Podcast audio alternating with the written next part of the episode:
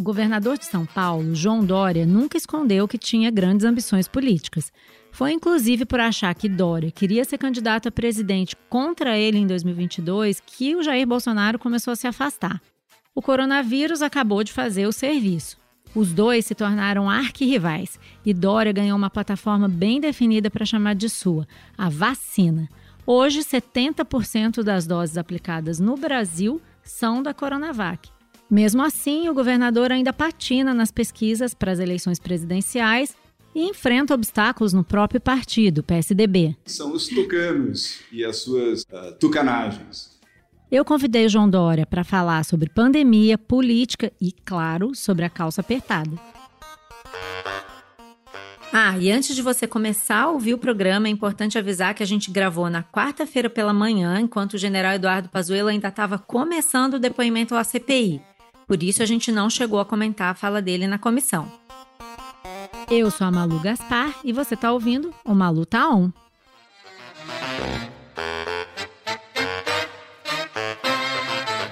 Bom dia, governador. O senhor tá on? Bom dia, Malu. Eu tô bom e tô on. É isso aí.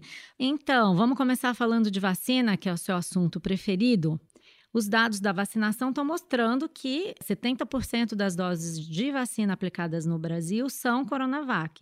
E, no entanto, algumas pesquisas recentes estão mostrando que só um quarto da população reconhece que foi o senhor que trouxe vacinas para o Brasil e muito mais gente, 40% ou 50% das pessoas, conforme a pesquisa, acha que foi o Bolsonaro ou então o governo federal. Por que, que isso acontece, o senhor acha? A questão de informação uh, e, e dialética também. O tempo vai ajustar essa informação, vem aumentando a qualidade e o grau dessa percepção por parte da população. Nos últimos três meses, uh, houve uma percepção melhor de que uh, a origem da vacina se deve ao Butantan, Coronavac, e é aquele primeiro ato de vacinação, Malu, feito no dia 17 de janeiro, quando uma enfermeira do Hospital das Clínicas, uh, negra, a Mônica Calazans, recebeu a primeira dose da vacina no Brasil, no seu braço. E a partir daí, iniciamos a vacinação e esperamos ter mais vacinas. Aqui não há uma corrida para ver quem é o campeão da vacina, e sim mais vacinas para mais brasileiros para proteger a população. Isso aqui é o mais importante, é termos muitas vacinas e acelerar o processo de imunização no Brasil, Malu. As suas pesquisas já mostram uma compreensão maior do papel do governo de São Paulo nesse esforço?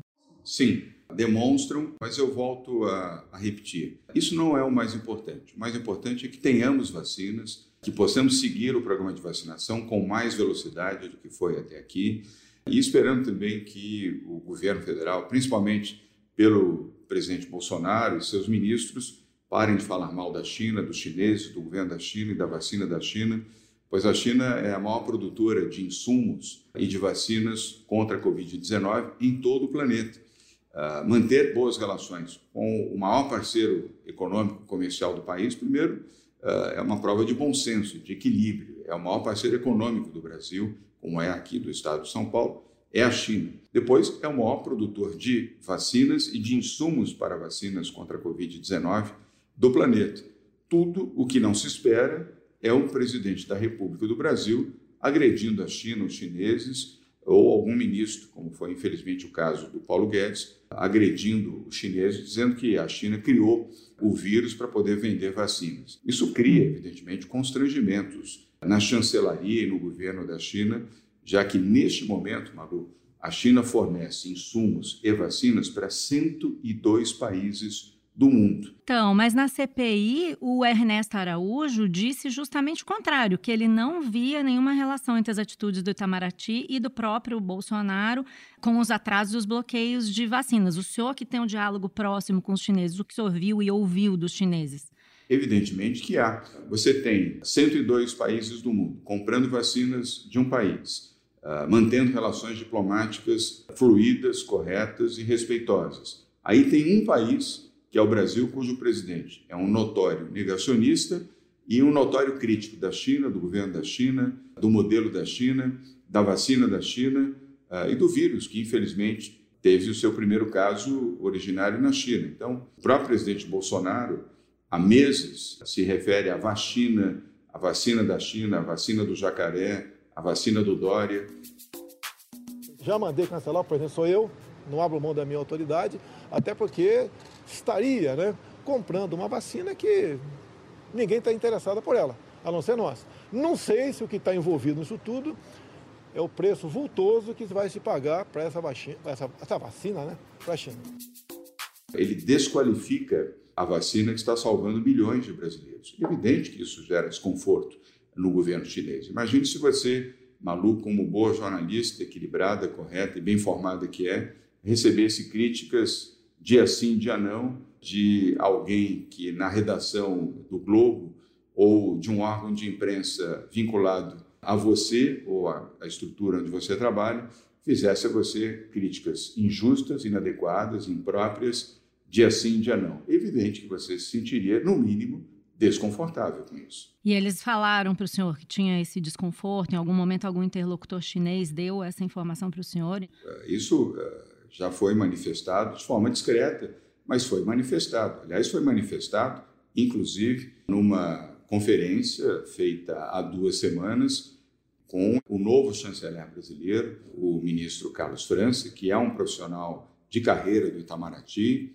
e, portanto, com uma postura completamente diferente do seu antecessor. Isso foi manifestado pelo embaixador da China em Brasília, Yan Homem, o desconforto das declarações que foram feitas pelo presidente Bolsonaro, pelos filhos do presidente Bolsonaro e, lamentavelmente, pelo ministro da Economia, Paulo Guedes, que depois alegou que não sabia que os microfones, enfim, que o áudio dele estava sendo gravado, dado as críticas. Estava em on.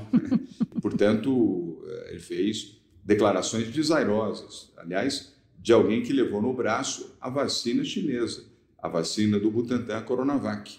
Hoje, Paulo Guedes está imunizado com duas doses da vacina, cujos insumos vieram da China e a produção foi feita aqui pelo Butantan. O Ernesto Araújo, na época em que houve esses atritos, o senhor chegou a procurar o Ernesto Araújo? O senhor conversou com ele sobre isso? Não, não o procurei. Uh, havia, evidentemente, um clima de confronto notório do presidente Bolsonaro e de alguns dos seus ministros, vou dizer, mais ideológicos. Infelizmente, o ministro Ernesto Araújo adotou eh, essa linha ideológica do presidente Jair Bolsonaro. Ideólogos e pessoas que compartilham esse sentimento, principalmente o sentimento negacionista, Malu, eh, não são pessoas afetas ao diálogo, são pessoas que gostam de impor, intimidar, mas não dialogar.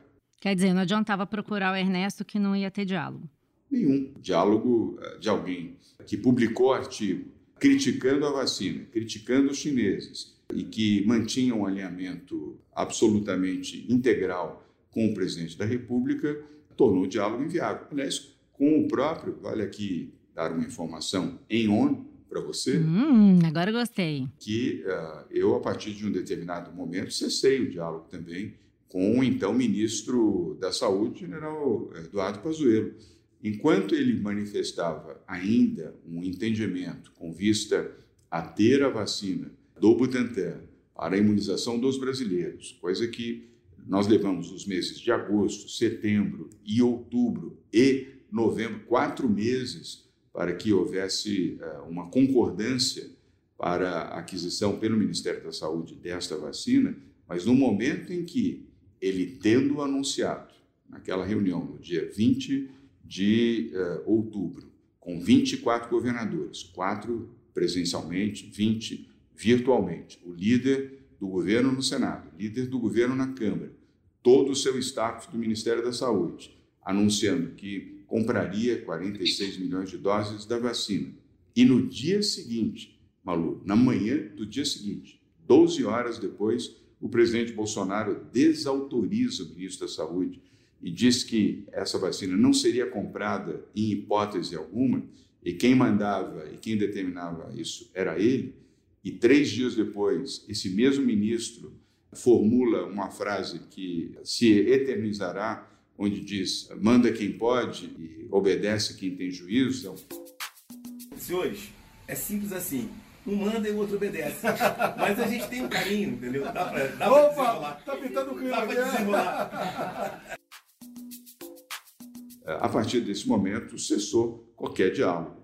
Um general que obedece Não. um capitão e um general que aceita um veto e uma censura sendo ministro de Estado e continua no ministério, não é possível manter qualquer diálogo com alguém que não respeita a sua própria palavra.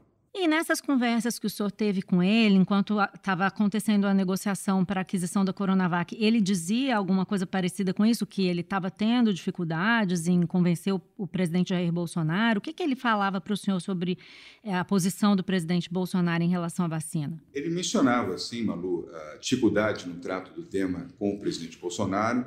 Uh, recomendava muito que evitássemos uh, o termo uh, China, vacina chinesa e até que o uso do nome Coronavac para não atiçar a figura do presidente Bolsonaro. Eu entendi até este período que antecedeu o dia 20 de outubro, Malu, como uma tentativa ah, de conciliação do então ministro da Saúde.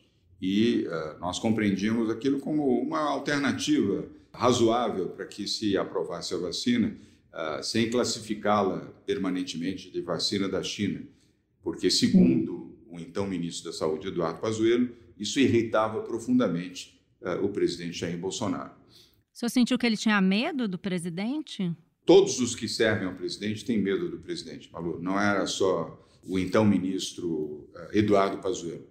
Todos, todos que cercaram o presidente para servi-lo e todos que o cercam temem o presidente Jair Bolsonaro. É uma pessoa intempestiva, é uma pessoa doentia, é uma pessoa psicótica e, evidentemente, uma pessoa com desvio de conduta psicológica, é evidente que é uma pessoa que coloca medo uh, nos que o servem, porque as reações são intempestivas uh, e completamente uh, fora de qualquer previsão. O presidente Bolsonaro cometeu, de fato, muitos erros. Nem sei se a gente pode chamar de erros ou se não há outro substantivo mais adequado para definir a atitude do presidente nessa pandemia. Mas o senhor também cometeu um erro sobre o qual eu gostaria de falar. O senhor já deve estar cansado de responder sobre isso, mas eu tenho que perguntar, que foi quando o senhor foi a Miami no final do ano passado, no momento que São Paulo estava entrando numa fase de restrição de circulação maior, né? O senhor já pediu desculpas, todo mundo sabe. O que, que passou pela sua cabeça naquele momento de decidir ir e achar que não teria problema. É, como é que foi essa decisão? Malu, é tempo passado, mas e eu reconheci o meu erro, eu, reconheço os meus erros, eu não tenho compromisso com o erro. O senhor achou que não ia dar problema? Ou o senhor não pensou? Não, uh, pensei, mas aí, uh, racionalmente, eu, eu penso nas minhas atitudes. Tenho direito a férias, tenho família, tenho filhos, tenho esposa, tenho casa em Miami há muitos anos que aliás comprei, declarei no imposto de renda, eh, para ficar bem claro aqui a você e aos que nos acompanham aqui. E programei essa viagem com muita antecedência. Ela não foi programada às vésperas de uma medida restritiva. Ela foi programada com três meses de antecedência, até porque Bia, minha esposa e meus filhos têm os seus períodos específicos de férias. E programei isso para ser feito dentro do período que eles pudessem estar comigo. E era uma semana. Porém, na evolução da pandemia e por uma coincidência e até uma demonstração clara de que nós aqui não determinamos as medidas da saúde, sim, a saúde determina as medidas que o governo anuncia, naquele mesmo dia em que a nossa viagem estava programado, na hora do almoço, às 12h45, quando acontecem as coletivas de imprensa, o centro de contingência orientou, e isso é feito sempre na manhã, naquele mesmo dia da viagem que eu teria à noite, foi apresentada uma decisão mais restritiva do combate à pandemia aqui em São Paulo, no mesmo dia. O senhor pensou em desistir, falou, ih, não vai dar, melhor não ir, ou nem assim? Naquela circunstância uh, e naquele momento, dado o fato que já tínhamos tomado a decisão e programado a viagem, que ocorreu ao final da noite, eu entendi que poderia fazer. Mas, ao chegar, percebi claramente que a repercussão não era boa, não era adequada, e voltei no mesmo dia. Uhum. Mas eu fiquei uhum. uh, nove horas apenas em solo americano e retornei no mesmo dia que cheguei. Portanto, uhum. errei, assumi o erro, corrigi o erro, retornei em prejuízo do único período que eu teria férias. Aliás, eu não tive férias. Prejudiquei o convívio também com a minha família, porque todos retornaram comigo, ninguém quis permanecer, todos foram solidários a mim. Mas paciência. Falando em restrições, a gente tem ouvido vários especialistas é, comentando dados sobre aumento de internações, aumento de casos em São Paulo. Desde o dia 8, essas estatísticas estão mostrando um aumento grande no número de contaminações. E esses especialistas têm alertado para uma possível terceira onda. É, eu queria saber se o senhor considera esse risco, se há essa possibilidade de adotar mais restrições, se o senhor está preocupado com uma terceira onda de Covid em São Paulo? Estou preocupado com a segunda onda. Você já antecipar uma terceira onda, que de fato ainda não existe, e não focar no enfrentamento da segunda onda, é no mínimo um erro estratégico. Mas restrições, vocês vão aumentar as restrições por causa desse aumento de internações? Malu, primeiro, isso não foi generalizado. Eu sei que você não está fazendo essa referência de maneira genérica. Há algumas uhum. cidades no estado de São Paulo onde houve Sim. o aumento do número de internações mas a maioria das cidades aqui no estado de São Paulo houve uma redução no número de internações. Isso não foi generalizado em todo ah. o estado. Foram algumas cidades e poucas cidades onde isso ocorreu. O que, evidentemente, exige atenção, zelo, mas foco regionalizado, foco localizado em determinadas áreas. E essa atenção o Centro de Contingência tem e o governo do estado de São Paulo acompanha. Mas, de forma geral, nós temos tido bons resultados aqui e não maus resultados em São Paulo. Nós temos tido uma queda de internações e uma queda na ocupação de leitos de UTI e queda também de óbitos aqui em São Paulo. A queda média diária de óbitos tem caído, o que não uhum. nos libera da atenção e do cuidado em relação à evolução do processo da pandemia e o que nós chamamos aqui de um acompanhamento dedicado e cuidadoso destas circunstâncias. Mas podendo haver flexibilização cuidadosa, zelosa, levando em conta também a necessidade de emprego, a necessidade de manutenção da economia minimamente ativa e a proteção das pessoas com leitos de atendimento primário e leitos de atendimento em UTI, somado à vacina, Malu. O que nós precisamos é ampliar a vacinação, por isso precisamos de mais vacinas, não apenas a uhum. vacina uhum. do Butantan, mas a da AstraZeneca, da Pfizer. Espero que também outras vacinas possam ser aprovadas pela Anvisa rapidamente para a imunização dos brasileiros. Inclusive, espero, Malu, que a Anvisa libere rapidamente a testagem da Butanvac. Isso que eu ia perguntar para o senhor, como é que estava isso? Porque o senhor já até anunciou que vai produzir, né? E ainda não tem nem o estudo do, da fase clínica, né? Ainda, do, do, da fase 1, né? É, já, inclusive, autorizei o Instituto Butantan a iniciar a produção da vacina, evidentemente isso. não a distribuição.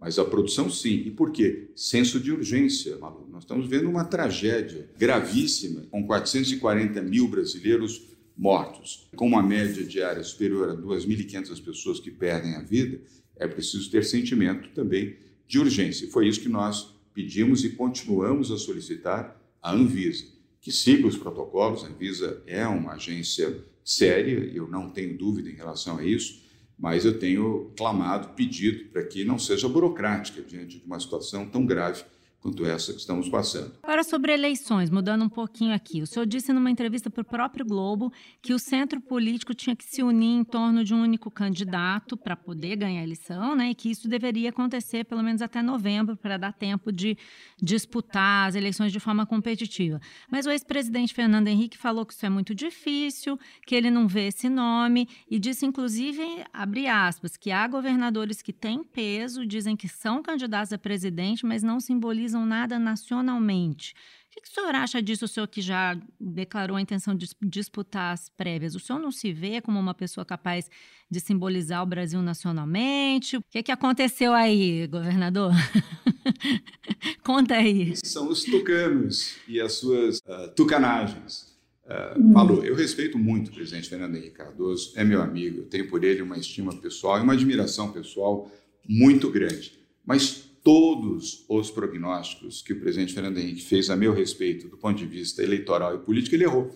Todos. Aliás, eu brinco muito com ele e falo, presidente, se o senhor dependesse de prognóstico para uh, jogar na loteria esportiva ou loteria federal, o senhor seria um homem pobre, porque jamais ganharia. Os seus prognósticos são sempre equivocados. E ele dá muita risada, mas ele prognosticou que eu sequer seria candidato a prefeito, ele defendia a candidatura de André Matarazzo em 2016 para a prefeitura de São Paulo. Aliás, defendia enfaticamente. Me apresentei para uh, disputar, acabei provocando as prévias, eu surpreendi, venci as prévias, comecei disputando com um e, uh, na sequência, com outros três, quatro disputando as prévias de alguém que não era orgânico, que não era, uh, eu não tinha mandato, e disputando com uh, quatro, sendo que o André Matarazzo tinha mandato. O André era vereador na capital de São Paulo.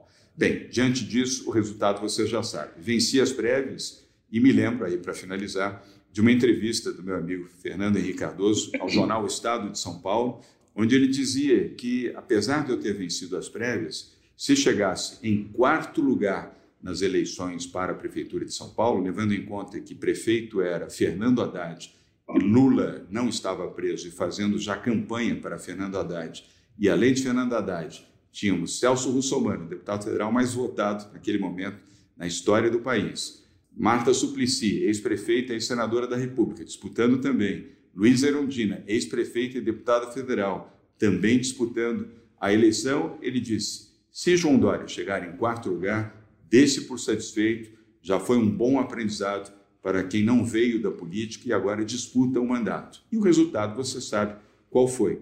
Vencemos a eleição com 53% em primeiro turno. Então, quando o Fernando Henrique diz que o senhor vai mal, o senhor fica até feliz. Aí o senhor fala, eba, então... Me estimula muito, me anima bastante. uh, e depois, ele repetiu isso em 2018, quando eu deixei a Prefeitura de São Paulo. Foi um gesto difícil, como você sabe, Renunciei à prefeitura para disputar o governo do Estado de São Paulo, também atendendo ao apelo de alguns deputados, alguns prefeitos, mas muitos eram contrários a isso. Eu, presidente Fernando Henrique, com a sua sabedoria, com o seu charme, com a sua verve, disse: e agora não vai dar. Uh, o João Dória agora cometeu um grave equívoco, não conseguirá uh, se eleger governador de São Paulo. Fez uma nova entrevista, essa feita acho que foi para a Folha de São Paulo, Uh, e declarou também, agora, tem muito respeito pelo João Dória, mas enfrentar Geraldo Alckmin, Márcio França, que era o então governador do estado de São Paulo, a máquina do PSDB contra o João Dória, agora, infelizmente, ele não terá condições de vencer. E o que aconteceu, Malu? Ganhei as eleições e me tornei governador de São Paulo. Então, com um enorme respeito, carinho e admiração que tenho pelo presidente Fernando Henrique, todos os seus prognósticos eu contrariei. Tá, mas agora o senhor também não é mais um outsider, né? O senhor tem uma gestão como governador, 48% das pessoas dizem que o seu governo é ruim ou péssimo e 3% nas pesquisas nacionais. Como que o senhor vai fazer agora, então, para superar mais esse prognóstico do presidente Fernando Henrique? Trabalhar. É o que eu sempre fiz. Eu gosto de trabalhar. Hum, e isso é suficiente? O senhor acha que vai dar certo? Uh, Malu, uh, eu só compareci às aulas do trabalho as aulas da preguiça eu faltei. Então eu sei trabalhar, é o que eu sei fazer. O senhor trouxe até o Rodrigo Garcia para disputar a sua sucessão, então indicando que o senhor não pretende disputar a reeleição. Mas se todo esse trabalho não resultar numa boa classificação em pesquisa, se por acaso o senhor concluir que não é uma boa se candidatar a presidente, o senhor pode voltar atrás e pleitear a reeleição? Não sou candidato à reeleição, Malu. Eu sou contra a reeleição. vou escrever aqui, hein, governador? No Malu tá on, hein? Não só pode escrever, como pode gravar. Aliás, já está sendo gravado. Estamos gravados. E registre. Eu sou contra a reeleição por princípio. Respeito à Constituição, que nesse momento prevê a reeleição, eu sou contra. Pessoalmente, entendo que numa futura reforma política, a reeleição deve ser eliminada e defendo também um mandato de cinco anos, sem direito uhum. à reeleição.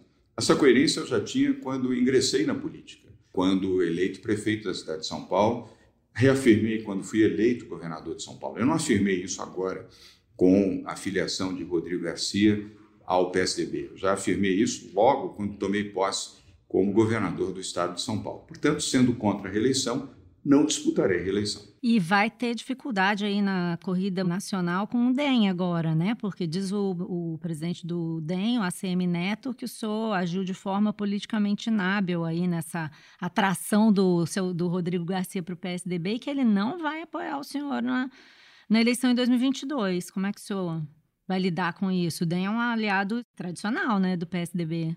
É e continua a ser. Eu tenho muito carinho pelo ACM Neto, conheço o seu pai, conheci o seu avô, conheço a família e respeito, mas entendo uma situação momentânea de fragilidade do presidente nacional do DEM. Ele perdeu também o prefeito uh, da cidade do Rio de Janeiro, Eduardo Paes, desfiliou-se do DEM e filiou-se ao PSD. Ah, e era um cargo importante. O DEM tinha no Eduardo Paes uh, um nome de relevância no seu quadro. Perdeu também o vice-governador aqui do estado de São Paulo, Rodrigo Garcia, que filiou-se ao PSDB. E se não bastasse isso, perdeu também Rodrigo Maia, um prócer e um nome relevante uh, do DEM, que foi presidente da Câmara Federal e que pediu a sua desfiliação ao DEM. Portanto, nestas circunstâncias, é compreensível as manifestações do ACM Neto, para as quais eu o perdoo e compreendo. É uma situação adversa mas é momentâneo, isso será superado, o DEM eh, voltará a se fortalecer, tem um papel importante, portanto, vamos dar tempo ao tempo. E o governador Geraldo Alckmin, como é que está a sua relação com ele? Aí é o caso inverso, né? Sou candidato nas prévias ao Rodrigo Garcia, o Alckmin está dizendo que vai sair do PSDB porque está se sentindo preterido aí nessa disputa. Como é que o senhor vai fazer para lidar com o Alckmin? Com uma mágoa aí. Primeiro, tratá-lo com muito respeito, como sempre o tratei. Ele esteve aqui, inclusive, na semana passada, almoçando comigo, a meu convite. Mantive regularidade nos almoços com o governador Geraldo Alckmin, desde que assumi o governo, de maneira muito respeitosa, cada três meses, promovi um almoço aqui no Palácio. Uh, e agora, na semana passada, em mais uh, um almoço. Uh, eu espero que o governador Geraldo Alckmin, evidentemente, permaneça no PSDB, mas ele tem, obviamente, autonomia e direito de definir o seu destino. Ah, nós temos aqui a oportunidade de ter Geraldo Alckmin numa posição uh, no legislativo, ou, se ele insistir e desejar, e está no seu direito, Maru, se ele insistir em ser candidato a candidato ao governo de São Paulo, prévias. Foi ele que me ensinou uhum. em 2015 de que as prévias são boas, as prévias são democráticas, as prévias não dividem, as prévias aglutinam. Então vamos às prévias. No cenário nacional, essa discussão que vocês têm tido aí nesse grupo de WhatsApp, que é o Polo Democrático, ela vem, ela também pode ser considerada uma espécie de prévia, né? Em algum momento vai emergir, espera-se que emerja um candidato do centro consensual. Eu queria saber se esse candidato não for o senhor, o senhor apoiaria, por exemplo, o Mandetta ou o Sérgio Moro? E como é que está esse processo? Vocês vão ou, o grupo está morto? Só a figurinha, bom dia, boa tarde. Como é que está esse, esse grupo do WhatsApp? Segue o diálogo, não é um diálogo intenso, mas segue uh, o diálogo e são bons nomes. Uh, Sérgio Moro, primeiro, tenho um grande respeito por ele, eu uh, já manifestei isso antes mesmo de ingressar na política, antes de ser prefeito de São Paulo, depois que fui prefeito, depois como governador. Eu, inclusive, homenageei aqui uh, na sede do governo de São Paulo com a medalha da Ordem do Ipiranga. Uh, foram apenas três homenagens que fiz uh, até o presente momento e ele foi uma dessas três homenagens. então é um grande nome, assim como Luiz Henrique Mandetta, que esteve aqui comigo várias vezes, uma pessoa pela qual eu tenho estima e admiração. João Moedo, embora você não tenha citado, eu queria mencionar também, com o qual mantenho um excelente diálogo, Luciano Huck também, meu amigo de longa data, muito antes de estar na política, já mantínhamos uma convivência ah, de amizade e de respeito. Ciro Gomes, aí o senhor que esqueceu. É, não, não esqueci, é que o Ciro já estabeleceu o seu caminho, Malu. Ele já assumiu a sua candidatura, ah, estabeleceu a sua trajetória com todo direito. Não, não há mais sentido em que ele exerça o papel neste grupo, sendo já um pré-candidato à presidência. E babado, então, ele saiu do grupo. Não, é, não é, eu não quero aqui classificar, é, e nem sou eu que determino quem sai, quem fica, quem pode, quem não pode. Mas, uh, respeitosamente, Ciro Gomes tomou uma decisão pelo seu partido, pelo PDT, de assumir a sua candidatura. Ele tem todo o direito de fazer isso. E já o fez. Ele adotou a sua candidatura pelo seu partido. Até contratou já uh, o seu marqueteiro, João Santana, já produziu vídeos, uh, filmes, está em campanha, assim como Lula e Jair Bolsonaro. O centro... Mas o senhor não me respondeu se o senhor apoia o Mandetta, o, Do... o Moro. Apoia ou não apoia? Se ficar eles. Malu, Eu quero engrandecer o Brasil e, neste momento, livrar o Brasil uh, democraticamente pelo voto deste mal chamado Jair Messias Bolsonaro, o mito da morte. Tudo que eu puder fazer democraticamente para ajudar uh, de uma maneira construtiva, eu farei. Entendi. O senhor já falou, você está falando em Bolsonaro, livrar o Brasil do Bolsonaro, mas o senhor apoiou o Bolsonaro em 2018 e vai ser sempre questionado sobre isso. O senhor já disse que errou. Eu defendo o Bolsonaro, presidente do Brasil, porque eu não quero mais o PT no Brasil.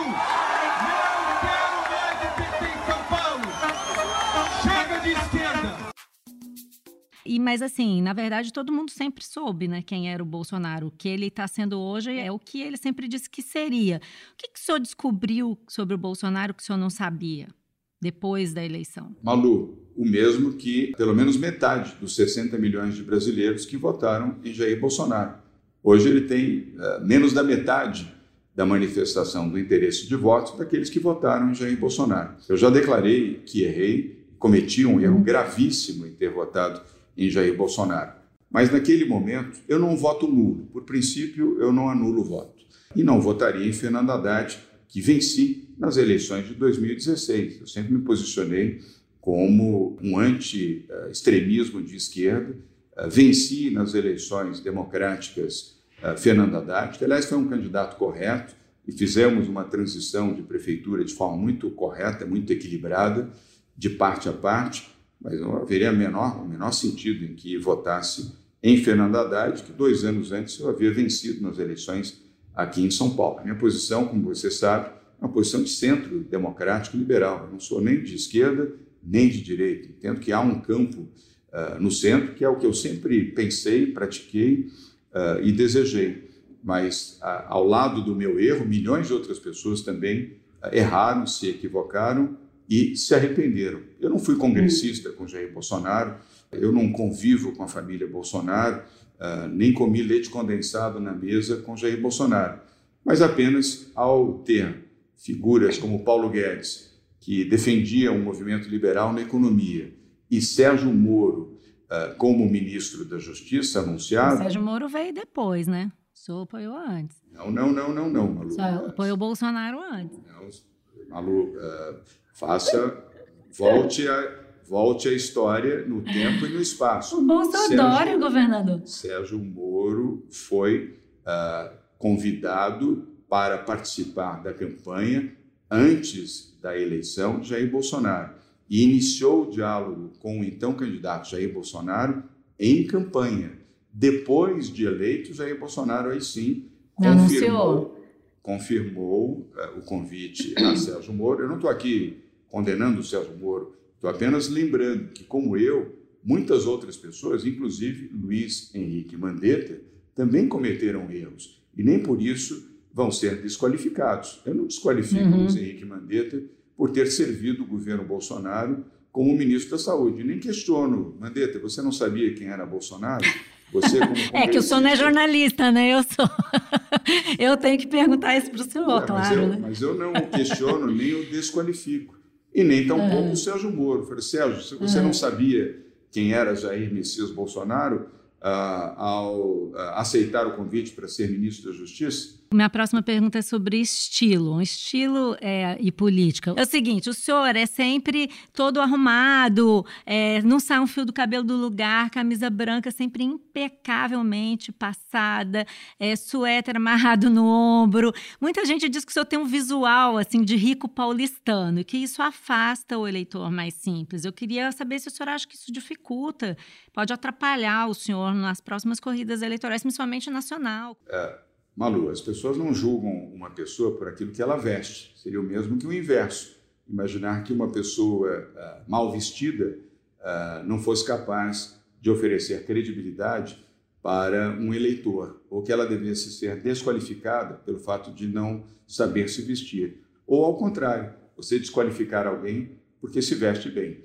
E quero lembrar você, e a quem tenha dúvida disso, que fui eleito prefeito da cidade de São Paulo com 3 milhões e 200 mil votos, e eleito governador do estado com quase 12 milhões de votos. E São Paulo não é um estado dos ricos, é um estado de brasileiros. pobres e ricos. E eu recebi votos de todos. E a maioria hum. representa aqui em São Paulo também uma maioria de pessoas que não estão na faixa dos ricos de classe A.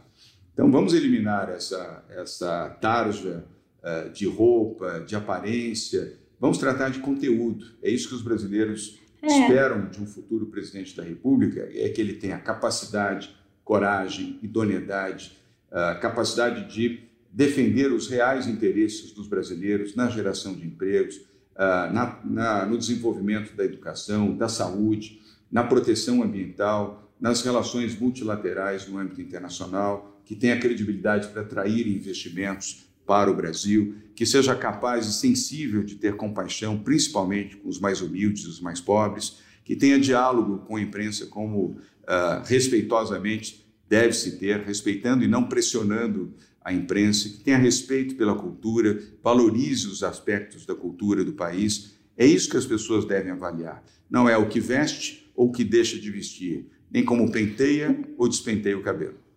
O presidente investe nisso, né? Ele, chama o senhor de calça apertada e o senhor até recentemente passou a usar isso como forma de se comunicar né, com as pessoas nas redes e tal. Olha, pessoal, que alegria. Tomei a vacina. E sabe quem me aplicou a vacina? A vacina da vida, a vacina do Butantan, a Coronavac. Ela, Mônica Calazans. Eu pedi e ela veio. Enfermeira, a primeira brasileira a receber vacina no braço no dia 17 de janeiro. E hoje ela me aplicou a vacina no braço. Estou muito feliz e olha, tomei a vacina no braço com a calça apertada. Por que, que o senhor passou a brincar com esse apelido? O que, que seus monitoramentos mostraram que o senhor é, mudou, assim, adotou essa nova postura? Não, uh, uh, não é questão de monitoramento, é questão de sentimento. Uh, eu prefiro hum. ser calça apertada do que cueca frouxa. É isso. então me diz, qual que é o número da calça que você está usando hoje? Eu não sei, Manu. Uh, se você quiser algum dia, eu mostro para você. o senhor está de calça apertada hoje, governador? Uh, Malu, eu uso aquilo que me dá conforto. Uh, e volto a repetir: se você está bem impressionada também, como Bolsonaro, com a minha calça apertada, eu fico feliz com isso. eu não, eu estou querendo saber como é que está aí o seu visual, se o senhor continua investindo aí nessa, nesse visual, né? Malu. Nessa brincadeira. Eu tenho coletivo de imprensa às 12h45, você verá. Aliás, você e o Brasil todo. Ótimo, vou então, conferir. 12h45.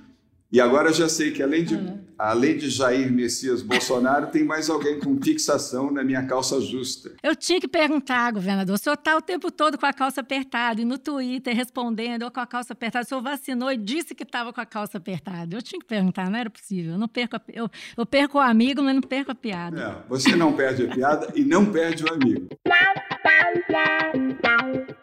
Beleza, obrigada. Então, governador, desculpa atrapalhar aí sua agenda. Muito obrigada por ter participado do Malu Tá On e a gente se vê. Ó, Malu Tá On e Malu Tá Bom.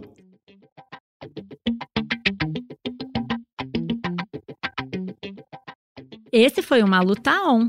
Esse episódio teve a direção de Luciana Malini, edição do Vitor Carvalho, captação de áudio do Maurício Belli, produção de Johan Heller e Mariana Carneiro e o desenvolvimento da Ampere Podcasts. Eu sou a Malu Gaspar e encontro você no próximo episódio.